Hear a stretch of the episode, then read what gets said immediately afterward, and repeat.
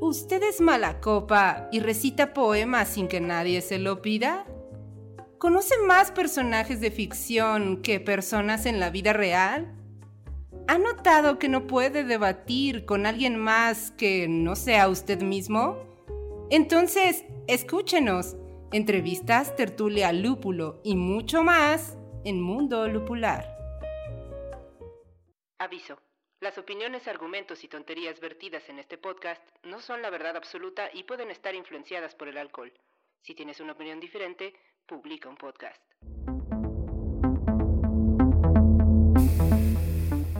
Hola colectivo, bienvenidos a un nuevo episodio de Mundo Lupular, en este que es su segundo capítulo de la tercera temporada.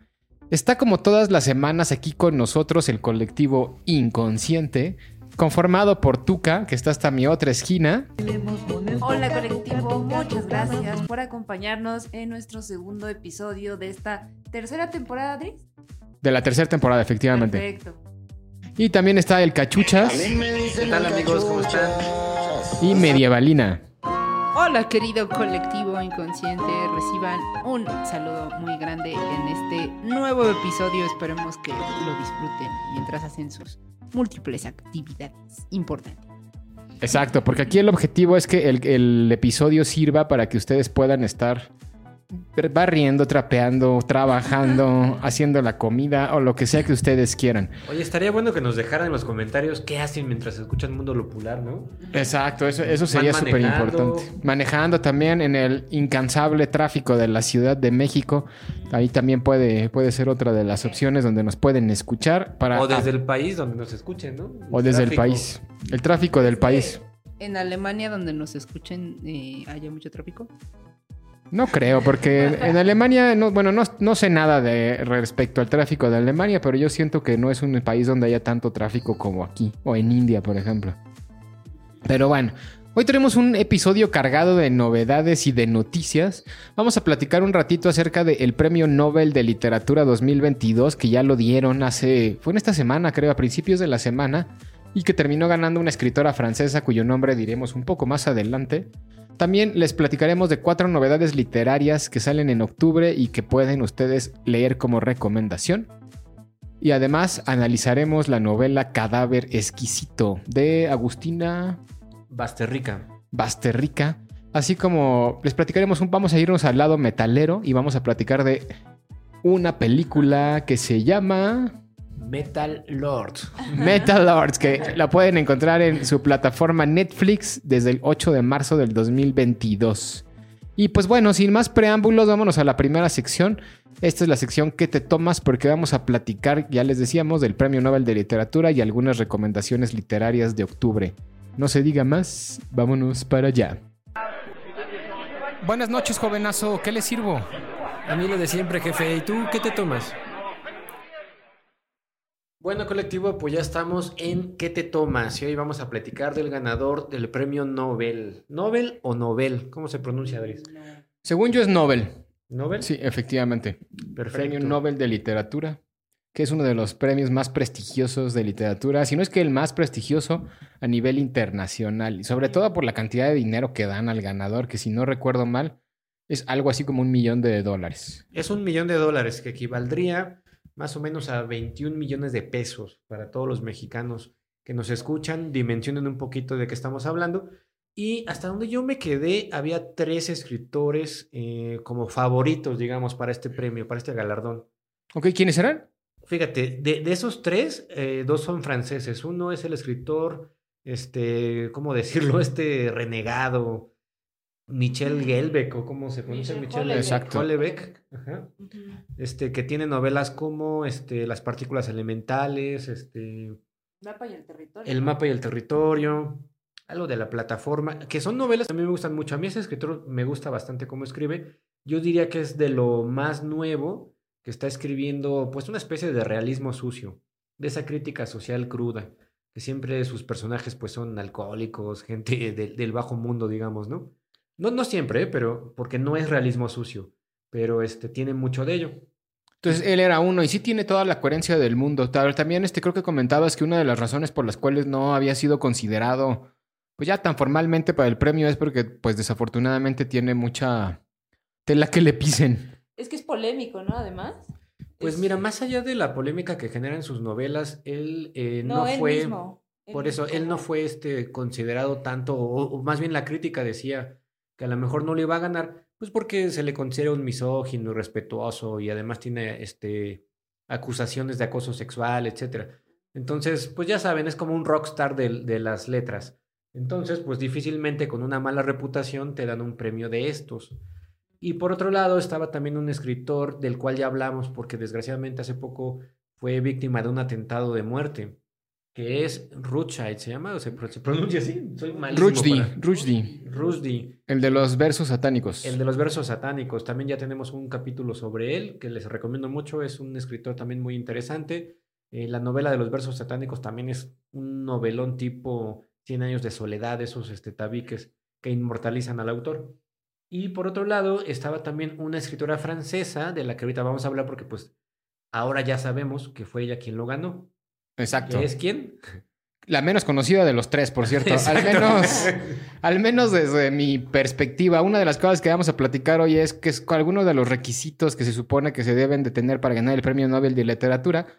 Yo le agregaría este cuarto que siempre gana el menos conocido de los que están candidateados a, la- a ganarlo. Por lo Mm. menos nosotros que somos ignorantes en términos de literatura, pues nada más es que de los últimos 10 premios Nobel de literatura, yo creo que no conozco a ninguno. Ah, A bueno, Bob Dylan. A Bob Bob Dylan. Nada más. Este, a Patrick Modiano, creo que lo había escuchado ahí medianamente. Y ya no me acuerdo si Vargas Llosa está dentro de los últimos 10. Creo que no, creo que ya está, tiene más de 10 años que Creo ganó que Vargas fue en Llosa. 2011.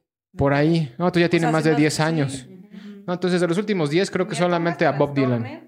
No, al Transformer ese es menos todavía que nadie. Bueno, pero entonces, a ver, Medievalina nos va a platicar un poquito de quién es esta escritora que ganó el Premio Nobel de Literatura. Pues miren, colectivo, para empezar, ay, no veo con el micrófono y el coso este.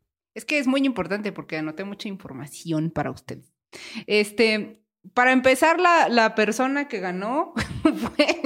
Me asusté yo. Ay, perdón, quienes no nos están viendo, de repente desapareció Drist.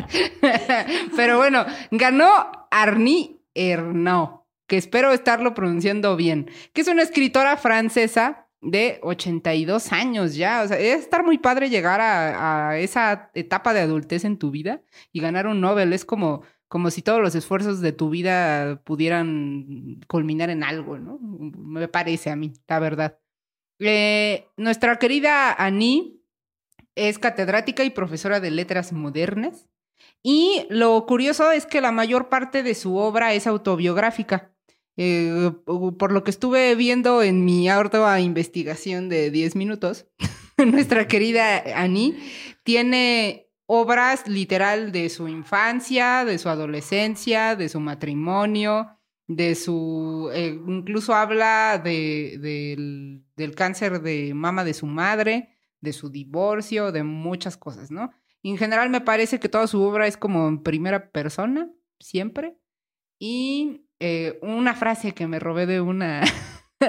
de un. La de una nota. La frase La ganadora. gran frase ganadora es que el mismísimo Emmanuel Macron dijo que ella era la voz de la libertad de las mujeres y de los olvidados. ¿Qué les parece a ustedes? ¿Qué te parece, Cachuchas, que haya ganado? ¿Qué, ¿Cuál es tu impresión del Nobel? Pues como decía Dries, mi impresión del Nobel siempre es la misma, ¿no? Siempre me deja con una cara de ¿quién? ¿Quién, quién es? ¿Qué? Exacto. De hecho, eh, la dinámica tiene que ser algo así como. Bueno, vamos a ver ahora qué escritor desconocido ganó el premio Nobel de. Literatura. Y fíjate que suena a broma, pero sí tiene algo que ver, ¿eh? Ahorita platicamos porque estábamos leyendo sobre cuáles son los requisitos, por ejemplo, para que una- un escritor o una persona, pues sí, normalmente escritor, obviamente, pueda ganar el premio Nobel de Literatura. Y uno que me llamó mucho la atención, no sé si estaba mal redactado o si así era, pero decía, tienes que ser no el mejor, sino muy bueno. Ajá. ¿Qué? Exacto.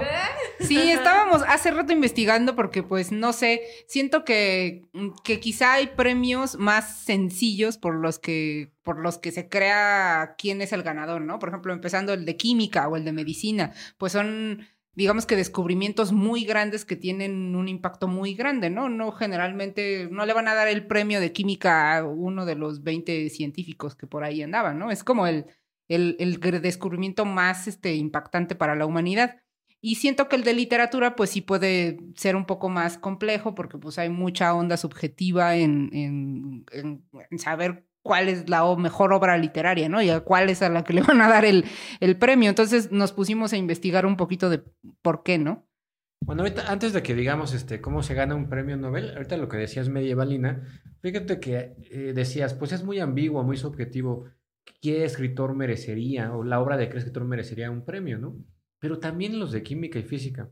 Lo que pasa es que hay varios experimentos o varios este, descubrimientos que se llegan a hacer que no ganan el Nobel y luego la gente no lo llega, no llega a saber esto, pero que realmente eran más impactantes o importantes o benéficos para la sociedad que los que sí lo ganaron. Pero también hay, ciertas manitas, no es muy, digamos, eh, ¿cómo decirlo? No es bueno para ciertos eh, intereses que se descubran o que se, se galardonen y por lo tanto se, evidencian ciertos Y también sucede que muchas investigaciones pues no tienen fondos suficientes para continuar, ¿no? Estoy segura de que hay un millón de investigaciones médicas o ambientales o de cualquier cosa que no tienen los fondos suficientes para prosperar y que quizá podrían ser el descubrimiento del siglo, ¿no? Y no, y no se pueden galardonar. Ahora, en la literatura pasa exactamente igual, nada más que aquí la cuestión es política. Por ejemplo, este, se critica mucho que a Borges no se le haya dado el premio Nobel y se, bueno, las malas lenguas dicen que no se lo dieron jamás porque él tuvo una visita a Pinochet. Y entonces era, ¿cómo le vamos a dar el premio Nobel a alguien que, se, que habló con Pinochet? ¿no? o que no, por lo menos no lo criticó, ¿no? Sí, claro. Entonces también hay mucho de eso. Pero bueno, a ver, la escritora que nos atañe el día de hoy, ¿qué, qué, qué escribió? ¿Alguien la ha leído? No, no la hemos leído. De hecho, yo quise decir, ay, sí he escrito tal obra, pero todas están en un francés que impronunciable, porque además no es una, no son este títulos que tengan una palabra, sino que son frases compuestas. Además, seguramente es, es una autora donde pues realmente no ha sido traducida al español mucho. Entonces, eso también ayuda a que nosotros no la conozcamos. Ahora ya la van a traducir por todos lados, pero antes de esto. Ya podremos oír todas sus, sus obras. Pero bueno, este. Creo que yo la verdad es que leyendo sobre ella, digo, seguramente pues por algo le dieron el Nobel, pero creo que leyendo sobre ella no encontré algo que dijera yo quiero leer su novela. No, no sé, o sea. Es que ahí, ahí es donde vamos a echar un poquito de luz. Yo también me pregunto muchas veces por qué a tal persona le dieron el tal premio, ¿no?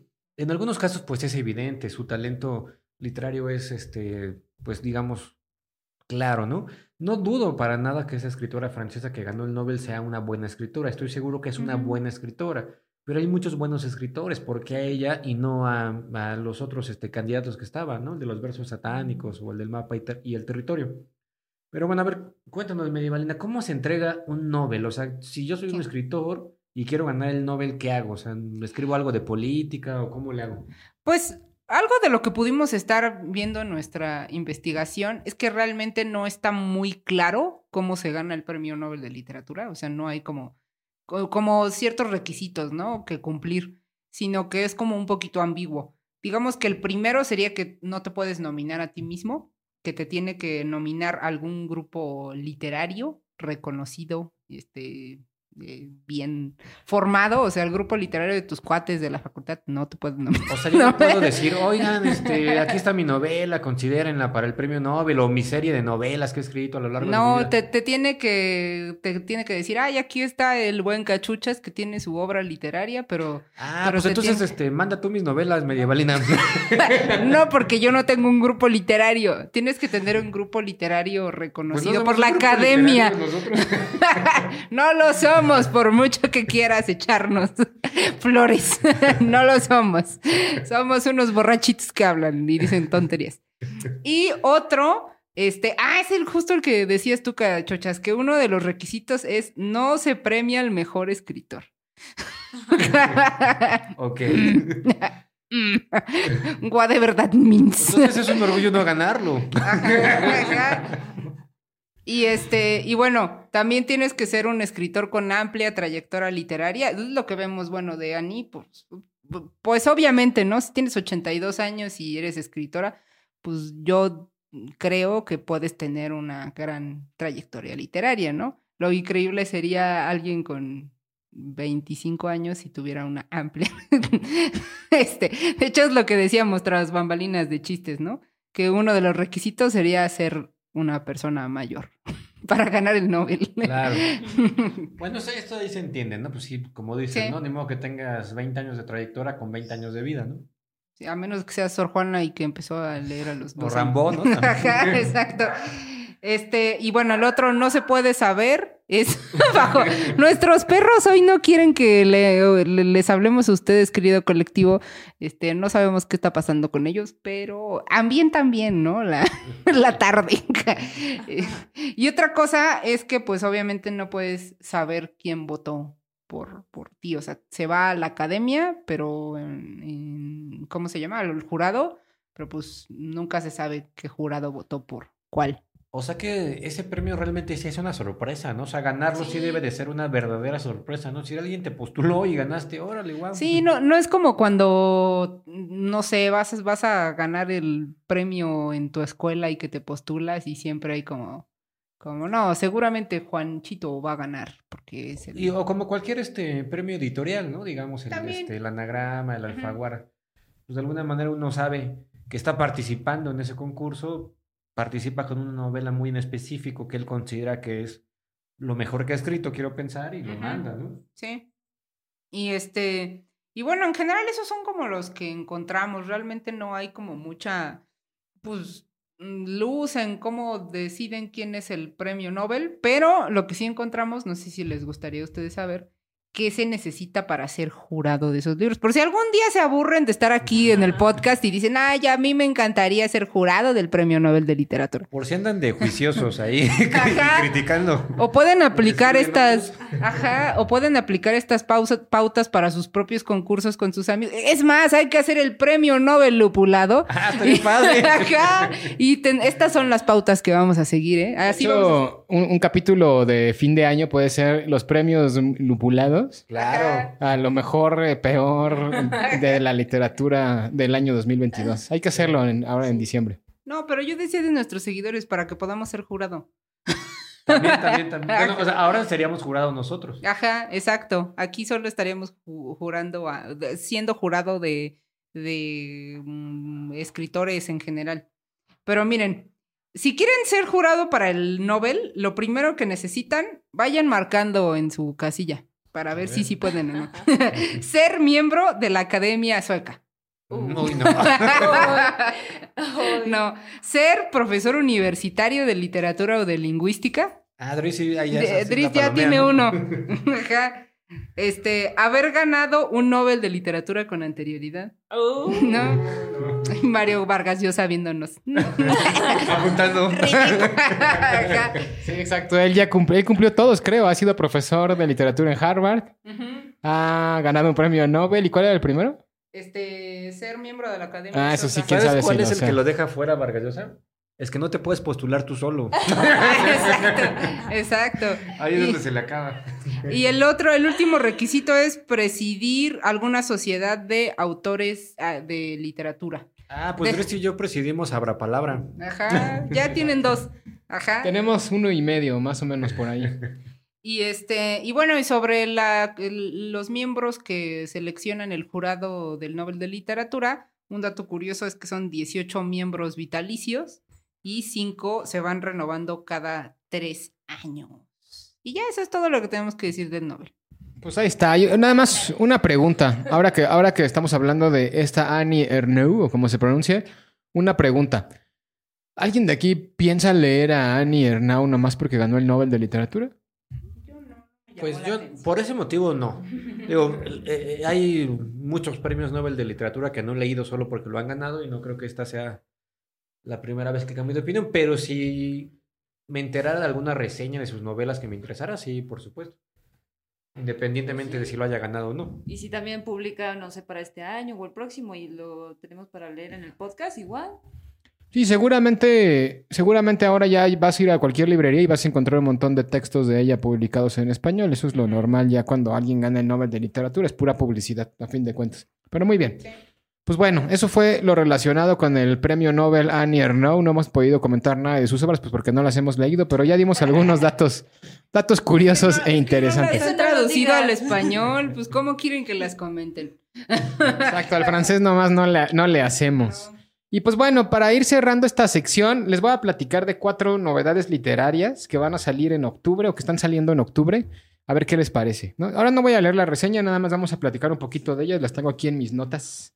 La primera es Carmen Mola. ¿Se acuerdan de Carmen Mola? Claro, se supone que son cuatro personas, hombres. Son tres, son tres. Ah, tres que escribieron bajo el seudónimo de Carmen Mola para ganar un premio. ¿Y Carmen si mola o no mola? Ah, Sí no mola, sí mola porque lo ganó. Pues fíjense que yo escuché, les decía hace en algunos capítulos muy pasados, el audiolibro de La Bestia, de, que fue la que ganó el premio Planeta. Y me- está bastante bueno el libro. La verdad es que no es un bestseller, ni mucho menos, pero es un libro interesante. Novela negra. Se buscan un asesino en serie. En, en una España, pues no, no actual, sino eh, del siglo XIX, si no me acuerdo mal. ¿Qué premio ganó ese? El planeta. No me acuerdo si fue el año pasado o el antepasado. Creo que fue el pasado apenas. El, el planeta del año pasado. La novela estaba bien escrita, estaba entretenida, bastante bien. Y pues bueno, la que salió este mes o va a salir este mes es Las Madres, que es el volumen 4 de La novia gitana. Y pertenece a la novela negra y trata de las aventuras de la inspectora Elena Blanco, donde fíjense que todo parte de una inspectora que está investigando un caso donde se encontraron a un hombre dentro de una camioneta ya en estado de putrefacción. Y este, cuando se dan, cuando lo revisan para ver quién es, se dan cuenta de que está abierto por todo su cuerpo, de, por la panza, digamos de alguna forma, y adentro tiene un feto de siete meses muerto. Pero Entonces- es, este, Es hombre. Es hombre, es hombre, o sea que se ve, alguien se lo metió ahí, ¿no? Y pues bueno, toda la historia trata de, de, pues, de todo lo que tiene que ver con, con, esta, con este asesinato. Y ese fue Carmen Mola. Un segundo libro es de a un autor que se hizo muy famoso hace un par de años, que- porque fue el autor que ganó el premio Goodreads, que es una de las obras más interesantes, bueno, uno de los premios más interesantes actuales, porque es, es votado por el público. O sea, el público que es parte de la red social de Goodreads da este premio. El autor es Matt Haig y el libro, el nuevo se llama El libro de la esperanza. Pero es un autor que es conocido por eh, la novela de. Ay, la, la Biblioteca de los Sueños Imposibles, creo que se llama así la novela, ya se me olvidó. Y este. También otra obra que se llama Los Humanos, que tiene que ver con apariciones de extraterrestres. ¿Y se llevan los humanos? Sí. Así exacto, La ¿no? teoría conspirativa de que los aliens son humanos del futuro se confirma. No, pues a, a ver, a ver, habrá que leer la novela. De hecho, yo ya leí las dos, este, pero es- esta no la he leído. Pues ya dinos, entonces. Pues ya no, si sí se confirma o no. Este, pues sí. Y, a ver, espérenme. Bueno, y el libro de la esperanza es un libro que trata sobre reflexiones de la esperanza y la supervivencia y los milagros de estar vivo. Son, ¿qué dice? Una recopilación de islas de ilusión. No sé de qué trate, ni mucho menos, ¿no? Pero me llamó la atención por el autor. Y este de la biblioteca, por ejemplo, es una novela que no es muy buena. Les digo, tiene como un par de años que salió. Y trata de una chava que se muere, o bueno, está a punto de morir. Y Entonces, como en el limbo, encuentra una biblioteca. Llega a una biblioteca donde la que atiende la bibliotecaria, digamos, es una bibliotecaria que ella había este, conocido cuando pues era una niña. Y ahí está ese libro. Eh, entonces, el libro le permite, este, antes de morir, ir viviendo, ir viviendo vidas que no alcanzó a vivir, pero que hubiera podido vivir si se hubiera seguido por distintos caminos de la, de la existencia. Y entonces la novela tra- trata de ese tema metafísico, de cómo tienes muchas vidas y a través de las muchas vidas pues se va construyendo una sola unidad. La novela está bien en premisa, no está tan buena en trama. Pero bueno, este es el segundo libro, el de Matt Haig. Luego el querido Arturo Pérez Reverte, el español, sacó una novela que se llama Revolución. No sé si ya salió o va a salir, pero sale en estos días de octubre. Y este, la novela Revolución es una novela basada en la Revolución Mexicana. Así que está ambientada entre los años 1910 y 1914. O sea que ahora ya se metió a analizar la historia de la Revolución Mexicana en México. Y es el relato de un hombre, tres mujeres, una revolución y un tesoro. La revolución es la Revolución Mexicana. El tesoro son 15 mil monedas de oro de 20 pesos de los Maximilianos. El hombre se llama Martín Garret y las mujeres no decían la reseña, pero pues les digo, no lo hemos leído aún. Sin embargo, pues bueno, el último libro de Pérez Reverte fue el italiano, ahora se viene hasta México a hablar un poquito de la Revolución Mexicana. Quién sabe qué tal está el libro, pero esa es la tercera recomendación. Y el último, para los fanáticos de la fantasía, un, escritor que se llama John Wayne, eh, al fin publica en español el inicio de su trilogía La sombra de los dioses. Este John Wayne es un escritor de fantasía que últimamente está siendo muy famoso, muy leído. un escritor que fue, era profesor universitario. Después de ser profesor universitario, se, empezó a, a dedicar a la literatura. Fanático de los vikingos, de hecho, es de esos tipos que andan por ahí en los festivales vikingos todo el tiempo vestido de vikingos y demás. Y ahora sale La sombra de los dioses ya en español. Este trata de los dioses, es un mundo donde los dioses ya están muertos, solo que este, cuando se murieron explotaron sus pedazos por todos lados, sus huesos, y está la leyenda de que se le promete a la gente que vive en el mundo que si encuentran esos huesos esparcidos de los dioses, pues van a tener poderes sobrenaturales o les van a dar este, como cosas eh, súper ordinarias, súper extraordinarias a los que los busquen. Y aquí se narra la historia de tres personas, una, una cazadora, una noble y un esclavo que van a estar ahí involucrados en, en una, en una intriga y demás relacionada con este mundo de fantasía de John Wayne. También muy recomendable. Y esas son las cuatro recomendaciones de octubre. ¿Les llamó la atención alguna? Sí, bueno, a mí la de los extraterrestres. ah, no, no, no, pero ojo, ojo, ojo. Eh, Matt Haig escribió uno que se llama Los Humanos, que es un libro que trata sobre extraterrestres, pero no es este. Este es- ah, ya, ya. Oh. Ese fue en el 2000, fue que fue su primer novela en 2017, 2018. Este es el que salió ahorita es el libro de la esperanza, una, la nueva novela de este autor que se hizo famoso por ese libro. Entonces, Pero otro igual, ¿no? Hay que leer a ese cuate. Sí, igual Sí. hay que leer esa. es un libro corto, este, está regular, tampoco es tan buen escritor. Él es, es uno de esos casos donde creo que, no me acuerdo si él tenía un canal de YouTube y luego se hizo famoso y a partir de ahí empezó a escribir novelas. Es uno de ese tipo de casos de, de un tipo cierto influencer dedicado al mundo de la tecnología de alguna forma y a partir de ahí fue como empezó a, a publicar libros y a ganar fama en, en ese sentido. Otro que les llama la atención, el de Pérez Reverte o el de Carmen Mola, ¿no les llamó la atención? Reverte. El de Pérez Reverte está interesante porque valdría la pena ver cómo refleja la Revolución Mexicana este escritor español. Sí. Que si algo tiene de bueno es que es muy buen documentalista, se sabe documentar muy bien para sus historias. O sea que creo que podría valer la pena, ¿no? Sí, Sí, la verdad es que sí. Pues muy bien. Pues bueno, pues con esto terminamos la sección que te tomas. Ahora vamos a servir la divorciada y vamos a platicar de una novela bastante creepy, bastante extraña y sobre todo que te deja un sabor de boca. Ya no sé si es una excelente novela, pero no sé si es un sabor de boca amargo. Te deja uno, a mí me dejó como hasta con tristeza y con un poco de náuseas. Sí, Sí. te deprime. Te, Te deprime bastante, que es el cadáver exquisito de, y siempre se me olvida el apellido. Agustina Basterrica. Basterrica. la- la- vamos, ahorita platicamos de él. Vámonos a la sección Sírveme la divorciada y regresamos a Mundo Lupular. ¡Ey, cantinero! ¡Sírveme la divorciada! Bueno, pues ya estamos en Sírvemela divorciada. Hoy vamos a servir divorciada la novela de Cadáver Exquisito. Así se llama la novela. Y es de una escritora argentina llamada Agustina Basterrica. Y aquí nuestra amiga Tuca nos va a decir quién es Agustina Basterrica. Perfecto, cachuchas. Bueno, pues les vamos a informar al colectivo que es una escritora que pues ha publi- publicado desde el 2013, pero no es muy conocida y tampoco habla en internet sobre su vida personal ni ni siquiera una historia larga y exhaustiva de ella, pero lo que sabemos es que nació en Buenos Aires, Argentina, en 1974 y en el 2013 empezó a publicar con su ópera prima Matar a la Niña, en el 2016, Antes del Encuentro Feroz, 2017, Cadáver Exquisito y en el 2020, 19 Garras y un Pájaro Oscuro. Todo bien positivo en sus, en sus títulos. Ajá, y en el fondo tiene otro, otro tema. No era sarcasmo, porque una, un pájaro oscuro, cadáver exquisito, matar a la niña. ¿Cuál era el segundo? Antes del Encuentro Feroz. Antes del encuentro feroz. ¡Que alguien le haga! Así de por el amor de Dios. Que vaya un psicólogo. por.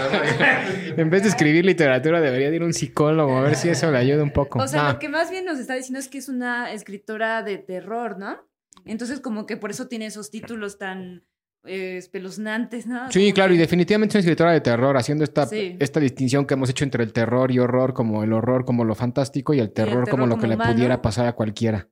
Sí. Exacto. Entonces, bueno, pues la verdad no hay mucho que decir de ella, pero por el, el libro de Cadáver Exquisito ganó el premio Clarín en el mismo año de la publicación y también obtuvo el premio Ladies of Horror Fiction a la mejor novela, que fue la única obra finalista que no había sido escrita originalmente en lengua inglesa. ¿Y con cuál? ¿Con, ¿Fue con Cadáver Exquisito o con sí, otra? Sí, con Ok. Cadáver Exquisito. Ah, qué interesante. Sí, Justo eso te iba a decir, Dris. Este, Fíjate que cuando leí la obra también me quedé pensando en si era terror u horror. Ya hemos discutido hasta el infinito sobre esto, tenemos un capítulo, etcétera. Pero este, capítulo a que se escucha súper mal. De que es terror, Sí, sí. le dieron un premio de horror. Sí, claro. Ahora, habría que ver si en ese, o sea, habría que ver, es que pues les digo, la de la línea entre terror y horror es como un tanto difusa, habría que ver qué entendía por error y terror esa, ese premio, a lo mejor simplemente se llama así el premio, pero pues bueno. Sí, este, claro, claro. Pero confunde, o sea, es eso a lo que voy. Eh, también por eso creo que esto fomenta esa confusión siempre que existe entre el terror y el horror. Sí, claro, O eso sea, sí es cierto. Nunca tiene muy claro, ¿no? ¿Qué es el terror y qué es el horror? Ujú, y menos Pero- así. Sí, no, pero pues bueno, está interesante y definitivamente es una novela de terror y, ba- y bastante de terror. Pero bueno, Sí. este, algún otro dato de la autora y es interesante porque sí es cierto, casi no se conoce nada de ella. No se está, no, no, no aparece en ningún lado, ni en, no es mainstream. No suena. No suena por ahí, nadie, no. no salen noticias de periódico, por lo menos aquí, no sé en Argentina. Claro, seguramente en Argentina un poquito más. Pero fíjate que me di a la tarea de ver algunas entrevistas de la autora, es decir, de Basterrica. Y ¿Es, joven o es grande, saben? Es grande, es grande. Nació en el 74. No, pues no tanto, tiene 47 años. Bueno, Pues- tampoco es joven. No, no, no, no, no, pues sí. o sea, como no tiene, no está en sus 20 o sus Exacto, 30. sí, pero está, Sí. está en la, está en la mediana edad. Juzguen ustedes. ¿Qué les, qué les gusta? No sabemos sus gustos. Dependiendo cuántos años tengan, van a decir si es joven o no. Exacto, sí. Los de 60 van a decir, ay, es una jovencita. Bueno, no, es que no sé. Yo creo que está en su apogeo porque mm, es muy objetiva. Y en el cadáver exquisito es lo que pudimos ver, ese resultado de una persona madura que pudo, puede observar pues esos temas tan crudos de la realidad y lo plasmó de una manera muy, muy objetiva, sin sentimentalismo. Oigan, y a ver, entonces, ¿de qué trata esta obra? Bueno, a ver, vamos a ver. Yo creo que sí tiene mucha, si no sentimentalismo, por lo menos sí mucha emoción. Y es como funciona este libro. De hecho, este libro yo se los recomiendo muchísimo a cualquier persona que le guste leer, pero también a cualquier persona que le guste escribir. Porque creo que es una gran lección de literatura esta novela de Cadáver Exquisito. Me explico y me comentan si están de acuerdo o no. A ver. Eh, creo que lo, lo maravilloso de, de la novela de Cadáver Exquisito en cuanto a la técnica narrativa es que es súper, súper eh, Efectivo. Efectista. Exacto. Es decir, tiene un, un control, una maestría sobre los efectos que quiere provocar en el lector que no se ve en otros escritores, o sí se ve, pero ella es como mu- muy, claro que está haciendo eso contigo. Juega con nosotros de la primera palabra hasta la última Sí, sabe claro. perfectamente que nos vamos a morir de miedo y sabe perfectamente lo que está haciendo con nosotros. Sí, sabe provocar emociones. Y sobre todo emociones negativas. Sí, Sí. por supuesto. Eh, sí, en general, pues Pesadillas, malos ratos, vómito.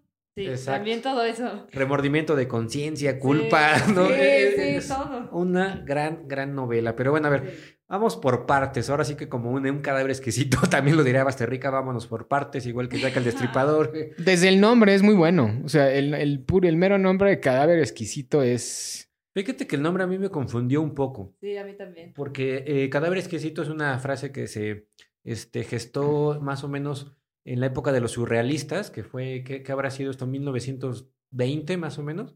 Ok.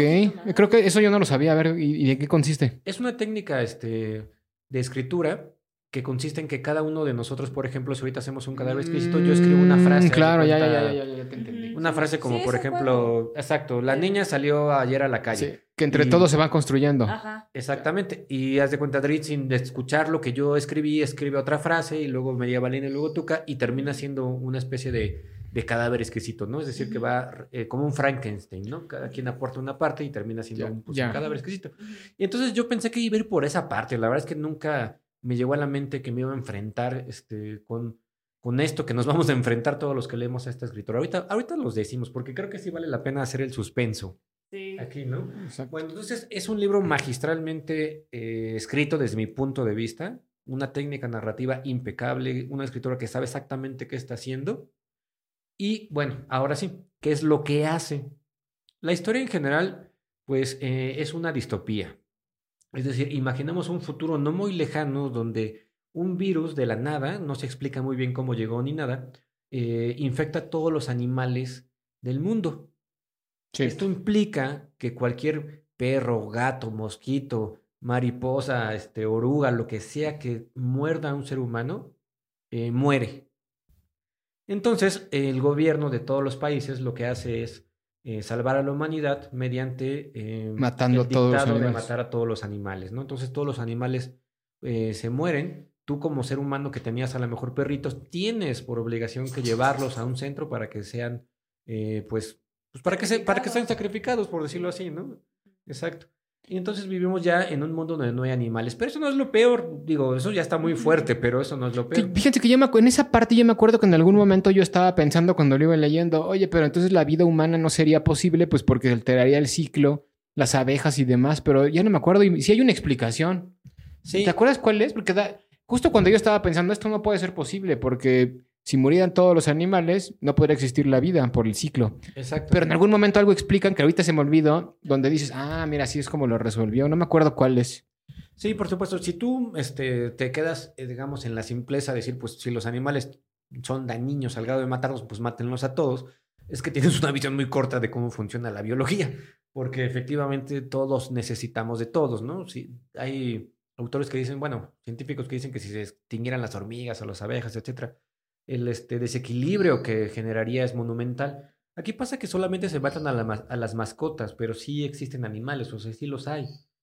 Pero está, de hecho hay un pasaje donde el personaje principal se mete a un zoológico abandonado, donde Ajá. ya no se, se supone que ya no debería de haber animales, pero se encuentra con unos cachorritos de perro. Y Basterrica magistralmente, pues hace lo- muy bien su trabajo. Primero nos encariña con esos cachorritos y después en una escena de unas 20 páginas después, esos cachorritos pues son abusados por algunos adolescentes. Este, que traen toda esta onda de que pues traen virus y ya no tienen ese remordimiento de matar animales, ¿no? De por sí se ve que eran sádicos y pues esto les da la oportunidad. Sí, exacto. Sí, porque además, este, pues, eh, eh, hay un personaje principal. hasta ahí todo bien. O sea, tenemos una novela donde los humanos, este, asesinan a todos, bueno, matan a todos los animales justamente para evitar ser contagiados de este virus. Y además también se reduce la población en una cantidad im- importante. Pero ahorita vamos a ver por qué. Ahorita Exacto, vamos a ver por qué. Ahora, Pero, Además pues, es bueno. un porqué causal, ¿no? O sea, sí, no es de que no es al azar, sino que el mismo gobierno está provocando esa disminución de la población para el beneficio de la humanidad. Claro, es como el, la- la- el clásico dilema de Thanos, que quiere destruir a la mitad de la población simplemente para mantener el equilibrio del mundo, pues aquí también se intenta mantener un equilibrio de una parte. Pero entonces ahora viene lo- el problema y de lo que está relacionado con el nombre. En un mundo donde ya no hay animales que se pueda uno comer, entonces, ¿qué es lo que pasa? que te comes si ya no puedes comer vacas, cerdos, pollos. Y las plantas no son la única opción, pues lo que empieza a pasar es que la gente empieza a comerse a los humanos. Exacto. Y entonces eh, ahí es donde está el meollo del asunto. O uno Ahí de los empieza meollos. el meollo del asunto porque lo más dramático de la, lo más eh, impactante de la novela no es que nos comamos a los humanos, eso hasta cierto punto pues es una parte de supervivencia, se ha visto en otras novelas, se ha visto en otras ficciones. Aquí lo importante es que el gobierno colabora de una manera tan maquiavélica que se genera una industria de la carne llamada carne especial, que es carne de humano. Pero claro que esto pues entraña diferentes polémicas, ¿no? Por ejemplo, si esto se, se hiciera real, pues a quién nos comeríamos, ¿no? La primera opción pues es a los indigentes, a la gente que no es productiva para un homeless. sistema. Eso no quiere decir, y no me malentiendan, que yo creo que a los indigentes sean la opción ideal, porque los indigentes simplemente son personas que no se adaptaron a un sistema, pero este sistema no debería demandar sobre la vida del hombre, es decir, bueno, no te adaptaste a este sistema y por lo tanto te margino, ¿no? Así es como funciona el sistema. Pero después llega un momento dado en que no va a ser suficiente. ¿A quién te comerías? ¿No? Entonces, ¿cómo lo resuelven? Pues lo resuelven haciendo granjas donde se procrean a humanos, especialmente para el consumo de carne. Este tipo de individuos pues ya no tienen contacto con la sociedad, siempre desde que nacen son aislados, ellos ya no saben hablar porque se les cortan las cuerdas vocales precisamente para no escucharlos gritar, quejarse Sí. y sobre todo también para que no puedan hacer una revuelta, es decir, para que no se puedan comunicar entre ellos, organizarse y este, rebelarse. Se cree que no sabe, o sea, que no piensan, ¿no? En el sentido de que no, no entienden lo que la gente dice. Exacto. Es, es que ese, ese fenómeno es muy interesante. Los deshumanizan, pues. Los es deshumanizan, exactamente. Entonces, pero vamos a, o sea, lo impactante del libro es que piénsalo, a ver, si tú tienes a un humano deshumanizado, es decir, un humano que no está en el mismo canal que tú, que no sabe qué es la televisión, que no sabe qué es un saludo, que no sabe nada de nada, ¿es un hombre o no es un hombre? Porque ¿qué te hace hombre? Es decir, la sociedad considera que el hombre es civilizado. Y si no eres civilizado, eres una bestia. Por eso dicen los salvajes indígenas, ¿no? Yo estoy en contra de eso, pero esto es lo que está pasando en este libro. El hecho de que yo no haya nacido en tu sociedad, que no sea parte de tu sociedad, no me hace pues digo, no sé, no me, no me convierte en tu carne para que me comas. Exacto, pero aquí, o sea, los, nosotros los de la sociedad pensamos que sí. Y los deshumanizan de varias formas. Primero quitándoles el don de la palabra a través de las cuerdas vocales, también negándoles un nombre. Una de las cosas que más nos hacen humanos es tener un nombre, porque eso nos individualiza dentro de la colectividad. ¿no? Entonces, eso nos humaniza un poco. Y este, básicamente es a través de esas dos razones. Y que no, no tener un nombre. derechos civiles ni nada. Ah, claro, bueno, pero eso ya es una, es una consecuencia de la estructura de no ser humano. O sea, pero a través del nombre, a través del uso de la palabra, a través del raciocinio, que se cree que no razonan, no piensan, es como uno dice, pues ya no son iguales a nosotros. Por lo tanto, pues no son animales, son bestias, y entonces no las podemos comer sin ningún, sin ningún problema. Exacto. Ahora, lo peor para mí tampoco es eso. Lo peor para mí es que se plantea una sociedad que tarde o temprano lo acepta. Y eso me parece lo peor porque creo que eso sí podría ser real. Es decir, la sociedad siempre, si tú le das algo gradualmente, poquito a poco, termina aceptando cualquier aberración. Por ejemplo, el racismo este, y, otras cuestiones que, que, son reales. Pero si tú te pones a razonar un momento, es, es una cosa así de terror el racismo, ¿no? Por ejemplo. Sí, claro, este, normaliza el hecho de que la carne humana sea comestible y, y pues bueno, también el hecho de que la carne humana no sea comestible es un cierto sentido un tanto cultural. Nos han enseñado que la carne humana no se come. Ahora, realmente podríamos perfectamente comer carne humana y no habría ningún problema. O sea, seguiríamos vivos y podríamos seguir alimentándonos. Esa es la realidad. Pero, este, pues nosotros aprendemos culturalmente que no debemos de comer carne humana en este ambiente de, de, de, ¿cómo se llama? De Agustina. Basterrica. Agustina. Ahí, ahí pues ya se normaliza la carne humana como algo comestible y pues ahí uno se lo come. Este, lo que sí también es verdad es que muchos animales, pues no, el canibalismo sí parece ser algo más o menos antinatural, porque la mayoría de los animales no se comen a, a los de su misma especie. La mayoría, aunque sí hay este, especies aunque sí hay. caníbales, por ejemplo, la mantis religiosa es caníbal. Y hay otras especies, pero Fíjate que ahorita que te escuchaba, Adris, creo que, eh, con, estás de cuenta, si a mí me pusieran aquí delante un filete y me dicen que es de un humano, pues tendré, tendré un conflicto, ¿no? Por instinto. Sí, totalmente. Pero creo que el conflicto más grande es decidir a quién me voy a comer, es decir, ok, vale, vamos a comer carne humana, eso está en nuestras mentes, no pasa nada, es como cualquier otra carne, estoy de acuerdo. Pero ¿a quién vamos a matar? Ese es, ese es el gran problema. Ese es, ese es el gran, gran problema.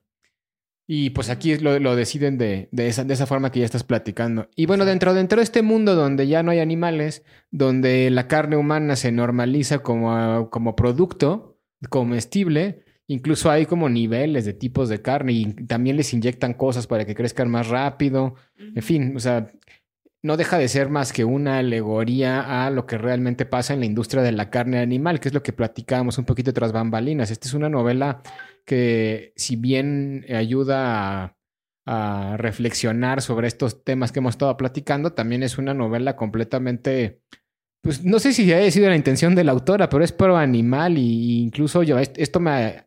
leer esta novela me haría ser más vegetariano que ver cualquier otro tipo de publicidad en la televisión, porque es totalmente desgarrador la forma en la que va narrando la historia la forma en cómo van narrando cómo son estas granjas de humanos que no dejan de ser algo que, más que lo que pasa en la realidad con los animales. Los animales están deshumanizados. Esa es la razón por la cual no los podemos comer sin ninguna bronca, ¿no? Así como a estas personas que también están ahí. Y de hecho esa es la razón por la que en la mayor parte del mundo no nos comemos a los perros.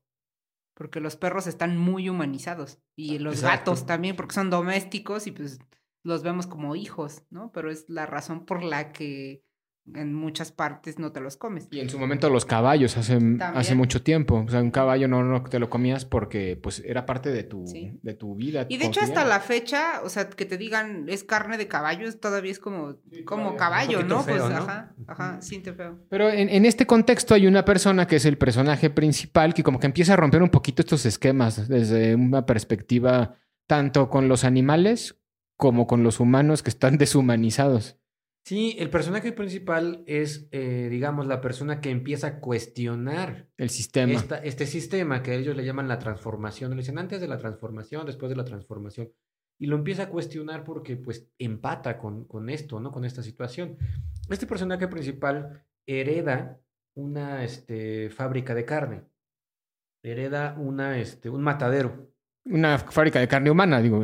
Bueno, ya sé era un que- matadero de, de- Al principio. vacuno y un frigorífico. Pero cuando ya llegó la transformación, Sí. cuando- en el momento de la novela ya es un matadero de fábrica de carne humana. Exacto. Entonces él, por su trabajo, tiene que lidiar también con toda la industria eh, de la carne, que son, por ejemplo, los peleteros. Es decir, él le- es el proveedor de piel para que se hagan chamarras y cosas de este tipo, ¿no? Este, ropa. De hecho, hay una, hay una, una parte del libro donde le- eh, el proveedor, de- el peletero le dice, oye, tráeme piel de negros, porque hay un diseñador de moda que ahorita sacó un diseño y está de moda la piel negra, entonces necesito negros. Él dice, ok, y tiene que hacer eso, pero él, él vive con mucho pesar, ¿no? De lo que está haciendo, no le satisface lo que está haciendo. Eso por un lado. Y por otro lado, eh, su esposa no, no vive actualmente con él porque ha sufrido el trauma de no poder tener hijos. Sí, tuvieron uno y se murió. ¿Se Tuvieron acuerdan? uno y se murió. Tuvieron, perdieron un hijo, perdón, sí. Este sí podía tener hijos, lo perdieron. Una No, muerte de sí- cuna. Pero sí se están teniendo como que es una persona que no produce óvulos fértiles. Mm. Entonces sí es como alguien que es estéril, digamos. Les, les cuesta trabajo tener hijos. Entonces, eh, pues está, digamos que este drama, ¿no? Por un lado, la psicología del personaje principal, que no puede tener hijos o que anhela tener un hijo y ya murió uno y entonces eso le impactó demasiado. Murió de muerte de cuna. Y, en el- y por otro lado, pues le impacta también en qué nos hemos transformado como humanidad, porque no solamente se relaciona con el peletero, también va, este, por ejemplo, a unos laboratorios donde se hacen experimentos antes con animales y ahora con humanos. Y cuando tu mente eh, visualiza lo que le están haciendo a un changuito, a un gato, en un laboratorio Un así, ratón. a un ratón, Sí. pero inclu- en vez de eso tienen humanos, te duele mucho, ¿no? Te impacta mucho, pero al mismo tiempo te recuerda que eso le estás haciendo a los, a los ratones, pues a los Sí, sí, animales. pues a los ¿no? animales. O sea, a mí sí me parece muy injusto, ¿no? O sea, por- no, no, no es tan importante que mi champú no huela rico, no necesito que lo pruebes en animales y hagas tantas cosas, no hay, no, no, no hay problema, no te preocupes tanto, solo es un champú. ¿Por qué tiene que, o maquillaje que un champú, un maquillaje medicina. costar la vida de animales? ¿no? Sí. Exacto. Y, más o menos por ahí va la novela. ¿Al- al- ¿Algo más si quieren contar sin meter mucho spoiler? Digo, ya, digo, ya metimos algunos, pero. Pero pues. ya saben que aquí siempre hay spoilers, pero créanme que a pesar de todo lo que hemos dicho, Sí, totalmente. no tiene nada que ver. Tienen que leerlo, de verdad tienen que leerlo. Por más que ustedes digan, ah, sí, ya entendí de qué se trata, no es igual. Porque les digo, lo, lo escribe muy bien. Es una fuerte crítica social. Eso es, eso es lo interesante de, la historia. Ya, ya habíamos platicado en algunos otros episodios que el poder de la literatura es generar pues un sentimiento, una ya sea positivo o una repulsión hacia ciertos actos.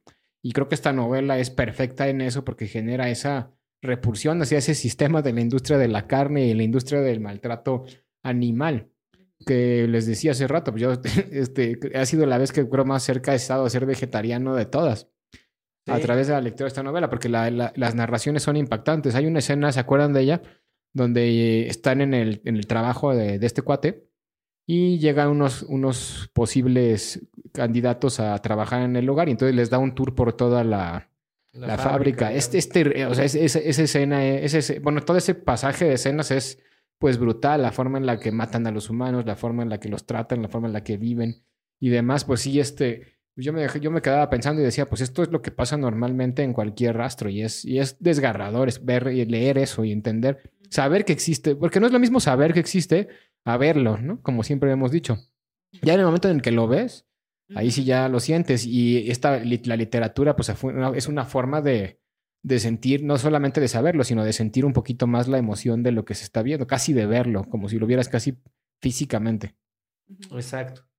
Y este, yo considero que tiene un final también brutal, eh, que tiene un poquito que ver, no, no se los voy a contar, pero con lo que decía Medievalina este, hace rato, ¿no? De por qué no matamos perros hoy por hoy. Pues porque los consideramos humanos. Bueno, no los consideramos humanos, pero están muy hum- humanizados, ¿no? Están muy domesticados, son nuestros mejores amigos, los tratamos pues, casi, casi como a un igual. Exacto. O sea, son parte de, de nosotros, de la familia, de la estructura social. En cambio, los vemos siempre. En cambio, un puerco nunca lo vemos. Entonces, como no vemos un puerco, más que en las granjas y algún día vamos, pues no pasa nada. Sí. Exacto, y fíjate que se ha puesto de moda tener de mascota puerquitos, por ejemplo.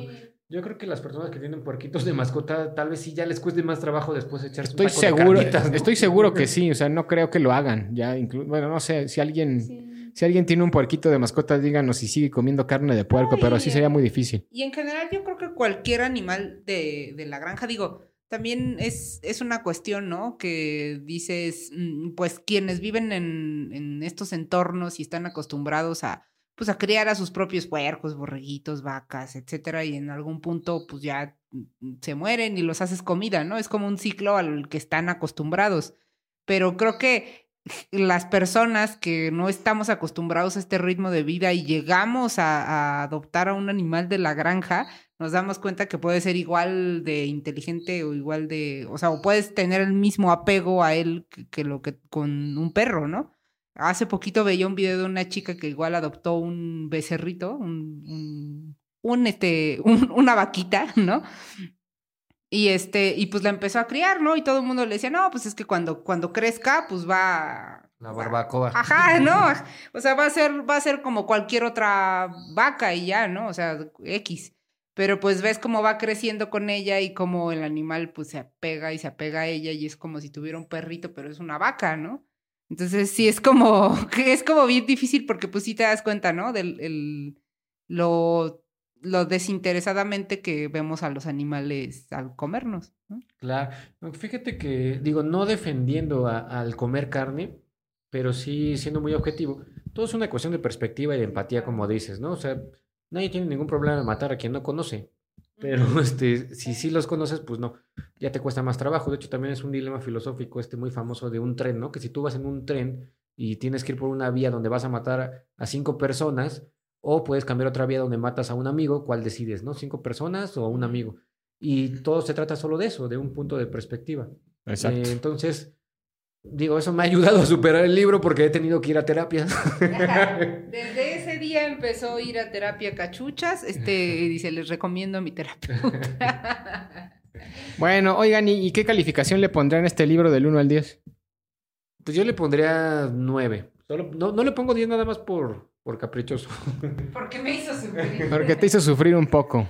Sí, exacto, también yo creo que es una novela de 9. ¿Tú, Tuca? Mm, No, yo sí le pondría 10. O sea, sí, es, sí, sí, sí logró, sí fue al, al grano. Y además este, ayuda a la humanidad a que se plantee un poquito más sobre el hecho de comer carne o no. Claro. O buscar la solución, ¿no? Yo creo que es eso. Más que, más que decir no a la carne, mejor busca una solución hacia la deshumanización de los animales que hoy por hoy está habiendo en la humanidad. Exacto. Porque a ver, ¿tú qué piensas, Riz? Por ejemplo, eh, más allá de comer carne, yo creo que el problema no está en comer carne. O sea, hasta cierto punto, pues sí es necesario, las proteínas, etcétera, todo eso. Sino más bien la forma en la que se mata en la industria, es decir, la forma masiva en la que se está acabando con la vida de los pollos, de los cerdos, de las vacas, es lo que es preocupante. Sí, no claro. comerte una vaca. Como decía Medievalina, si tú eres un granjero, de verdad has vivido con tu vaca y te la comes, pues no sé, es tu problema y estoy seguro que no la mataste de una manera tan aberrante, tan deshumanizada. O sea, es como es un- implica un sacrificio a, la- a Exacto, cierto punto. porque no solo es el acto de la muerte, sino todo el acto anterior de, de tenerlo encerrado, el desarrollo, el- los, No, as- y los también- anabólicos, ajá, en fin, todo lo que les ponen para que sean más grandes. Sí, justo es lo que, lo que, lo que iba a decir. O sea, toda esa industria que es como de sacar más, más, más y hacerlos este, más, más este, grandes y, que haya más carne y que la carne sea más jugosa y, esa sobreproducción, ¿no? De que incluso no sé si han visto estos este, documentales, ¿no? De cómo obtienen a los pollitos y cómo los tienen como en una temperatura exacta en refrigeradores por mucho tiempo para que no eclosionen, pero tampoco para que pierdan, digamos que la posibilidad de eclosionar. Y los tienen así cientos, miles de huevitos hasta que ya llega el momento de empollarlos para que eclosionen y vayan a la industria este, alimentaria. Y es este, pues es, eh, o sea, si lo piensas es horrible, ¿no? O sea, Fíjate que me hiciste pensar en algo, Medievalina. Este, es verdad que dicen que mil, que una imagen es mejor que mil palabras, ¿no? Que una imagen dice más que mil palabras, pero en este caso creo que no. Yo he visto esos videos y he leído este libro. Y este libro, que no es un video, me impactó más que todos los videos que yo haya podido ver, a pesar de que el video me lo está mostrando ahí en la realidad. Sí, claro. Pues sí, porque también este, pues, eh, la forma en la que narra la autora pues hace que te genere ese tipo de emociones. Sí, además. pues definitivamente es una novela que les recomendamos a todo el colectivo inconsciente esta del cadáver exquisito de, Sí. de Agustina Basterrica. ¿Lo dije bien ahora sí? Basterrica. Ujú. Muy bien. Pues hasta aquí dejamos el, el análisis de la obra. Eh, léanla, es una novela corta, no sé cuántas páginas tiene, no va a tener ni 200. ¿120, 140? En Kindle tenía 250. No, ¿qué crees que tenía 148 en Kindle? Sí, des- yo también me confundí porque pensé que en algún lugar vi que tenía 260, yo también. Pero no, es, es, es cortitita además. Es una novela corta, poderosa, fácil de leer y pues muy, muy bien escrita y muy bien, muy buena. Es una de las mejores novelas que hemos leído hasta ahorita, yo creo, para el podcast, definitivamente. Sí, para el colectivo, ¿no? Para ayudarlos a que sean más conscientes. Así es. Y pues bueno, ahora vamos a analizar una serie, de, una película. Ah, sí, cierto. Y Yo dije, ya nos vamos, ¿no? en el segundo, ¿cómo se llama? Sírveme la divorciada 2.0. Ahora en película. Ahorita regresamos. ¡Ey, cantinero! ¡Sírveme la divorciada! Pues ya estamos aquí en la última sección del podcast del día de hoy. Les decía, es el Sírveme la Divorciada 2.0. Y lo que vamos a hacer es darles una breve recomendación de una película que ustedes pueden ver para palomear un domingo por la tarde, que yo creo que sería la opción para ver este tipo de películas. Y sobre todo si les gusta el heavy metal o la música pesada, pues bueno, creo que la van a disfrutar bastante. Aquí como el cachuchas que ya se anda, anda aprendiendo en el slam. Bueno, está, está empezando a, a- hacer un headbanger, ¿no? ¿Cómo se llama? Exacto. Exacto. Y la película se llama Metal Lords. Es una película que está en Netflix, salió en el 2022. Está producida por los productores de Game of Thrones y también es por, ¿quién me dijiste? El- uno, un cantante de... ¿De quién era la banda? Por Tom Morello, este, un integrante de Rake Against the Ajá, Machine. un ton de Ah. Rage Against the Machines. Y la película de Metal Lords, les digo, es palomera para verla en Netflix, pero aquí Tuca y el Cachucha nos van a platicar un poquito de qué trata esta historia prototípica de, de las películas metaleras. Ese es el punto y ahorita lo tocamos, esa parte de prototípica. A ver, Tuca, cuéntanos, ¿de qué trata Metal Lords? Mm, veamos. El micrófono. Ah. Se está preparando sí, en el micrófono. Eh, habla de tres chicos preparatorianos. Creo que sí, ¿no? Preparatorianos.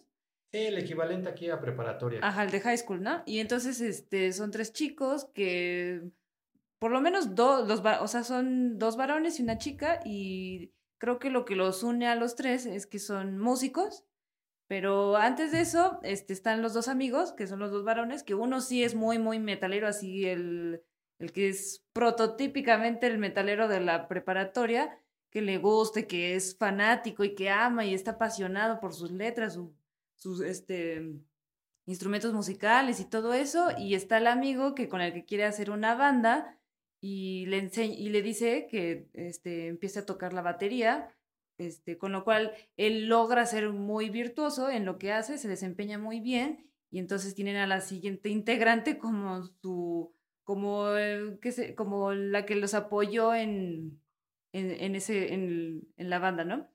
Pero son una, eh, un grupo de amigos que va a hacer un festival, se van a enfrentar a una, este, ¿cómo se llama? Batalla de batalla. una Exacto, batalla de una bandas, batalla de una bandas. clásica batalla de bandas. Exacto. Y entonces el metalero quiere hacer un- una función en esa batalla para que se gane el respeto de sus amigos, porque lo que le pasa siempre a los metaleros es que son los únicos en, en la sociedad que son los que les gusta la música y nadie los quiere, les buscan problemas, los molestan, los hacen quedar mal. Entonces, de alguna manera, ganar en esa batalla de, de bandas sería como tener respeto, que la gente respete el metal. No tanto a esa persona que está representando el metal, sino todo lo que es el- el- la, la cultura metalera. Una pregunta, ¿esta, ¿esta película está en la vida actual? O sea, en el 2022? Sí. ¿O es una película que regresa a los 80s como también es prototípico en este tipo de películas? Lo, Pues- lo pregunto por una cosa, porque generalmente cuando hablábamos de eso de que el, el metalero era el segregado, el, el raro y demás, eso era como muy ochentero. Ahorita ya no tanto.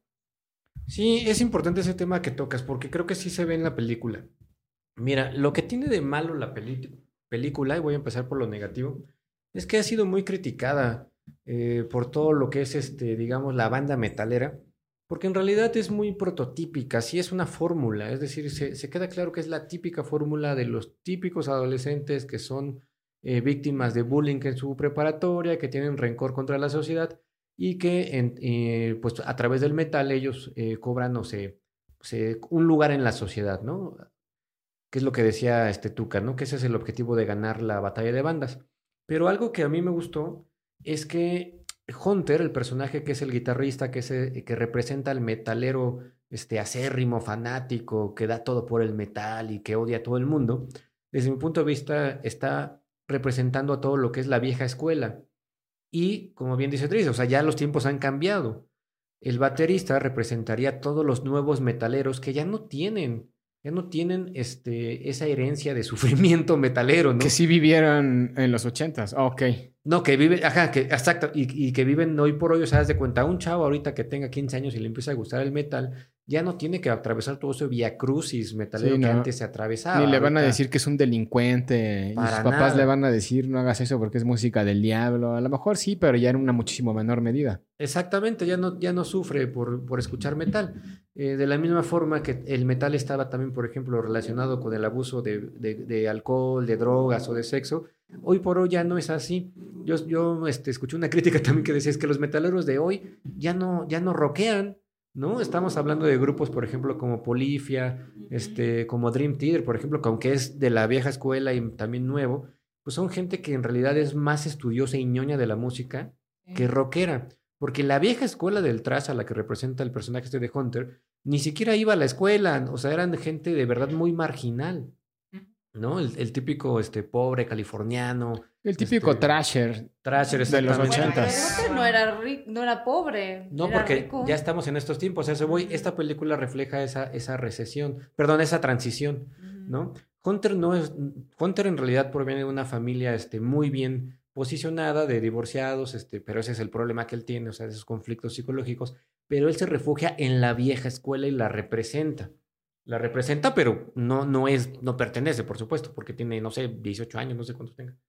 Este, y su otro amigo, el baterista, representa precisamente a toda la gente nueva que se está acercando al metal, que ya creció con, con ¿cómo decirlo? Ya no tiene que luchar, como decía Dries, para que sus padres acepten que está escuchando metal, ya no tiene que este, hacer ningún tipo de sacrificio ni nada, simplemente te gusta el metal, ok, pues toca metal, te compramos la batería y punto.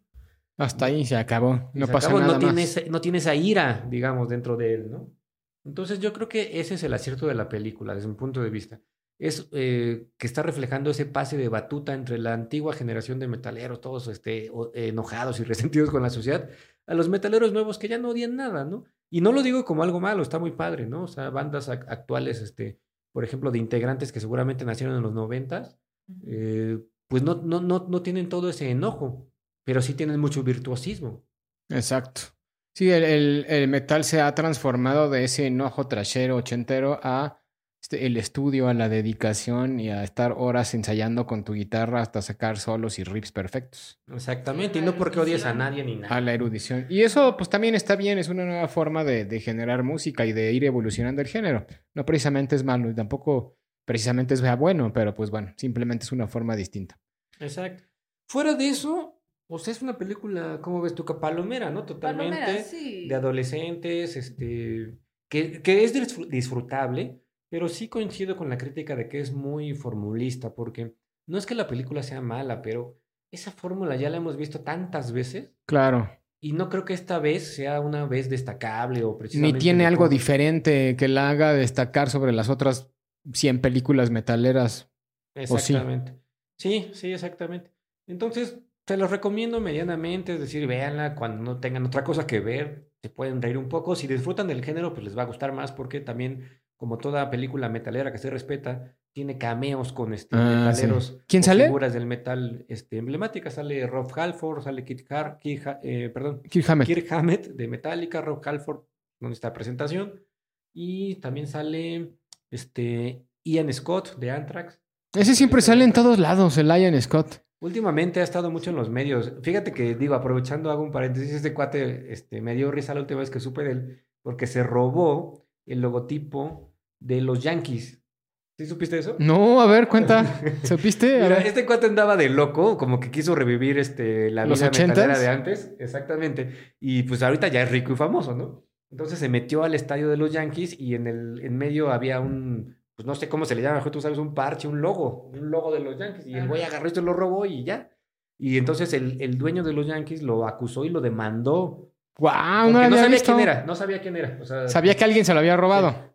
este, cuando supo quién era, este, retiró la demanda y nada más dijo, mira, no lo vuelvas a hacer, a mí también me gusta el metal, estamos eh, tranquilos, pero no manches, ya no tienes 20 años. ¿Y le regresó el logo? pues no sé, la verdad, O sí, ya no no, sé. quién Pero sabe. lo tiene en su jardín. O lo tiene en su, ahí en su, en Exacto, su pero patio. está- eso es el, el metal ochentero, el que representa a Hunter, ese metal que siempre está haciendo, metiéndose en problemas, ¿no? ¿A ti, Tuca, te gustó la película? Sí, yo creo que también soy de la opinión de que es un formulista, o sea, es una película que ya está totalmente diseñada para, para gustar, para que le den clic. Ok, ¿y cómo se enteraron de su existencia? ¿Buscándola así en Google o...? No, pues en las plataformas de, de- de Netflix te salen los nuevos estrenos Ah, y apareció ahí. y apareció, y creo que sale este, salió en el top 10 de la semana que sa- salieron las películas de esa, de esa temporada y pues Cachuchas, que es bien metalero, dijo, ay, la tengo que ver porque... Es que es bien metal. Ya, ya está. Y tiene buena música, que bueno, esa sería una de las cosas interesantes de una película que esté basada en el metal. Volvemos a lo mismo, ¿no? Es decir, es tan formulista que vuelven a salir en el soundtrack las mismas bandas de siempre. Ya te está- es más, no las has visto y te apuesto que sabes cuáles son. O sea, Black Sabbath, Pantera, Judas eh, Priest. Judas Priest, es- sea, es lo de siempre. Digo, no está mal, no está mal, pero sí se siente como un refrito del refrito, ¿no? Como que Exacto. no hay propuesta. Incluso Ahora- los mismos que hacen cameos, pues Rob Halford, ah, otra vez. Kirk Hammett, qué raro. O sea, ¿quién me dijiste que Y salió? Tom Morello también sale, por Ah, nomás faltó que saliera Ozzy Osbourne, que también es uno de los que sale siempre. Yo creo que no les alcanzó ahí el presupuesto. Ajá, pero faltó Ozzy Osbourne y ya, o Slash. Yo creo que con Slash también está muy caro. Sí. Mira, yo creo que Rob Halford pues de- debe de cobrar bastante bien, pero él siento que ama el metal y es entonces más colabora, ¿no? Digamos. Exacto. Quizá. Pues ahí está la recomendación de película para esta semana. Si al fin de semana que entra no tienen nada que hacer, échense esta peliculita Metal Gods. Metal Lord. Ah, Metal Lords. Y como curiosidad... eh, Y seguramente ganan el concurso de...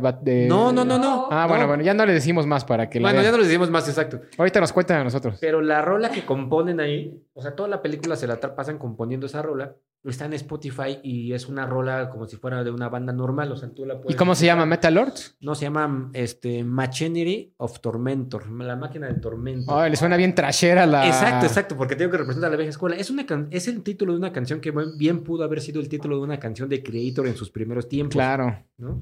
Sí, exacto. Pues ahí está. Pues muy bien, colectivo. Hemos llegado al, al final del episodio del día de hoy. Un episodio un poco atropellado porque todos los animales de esta casa, que son muchos, se portaron mal. Unos ladraron, unos comiéndose carnazas, un pájaro por allá pillando todo el tiempo.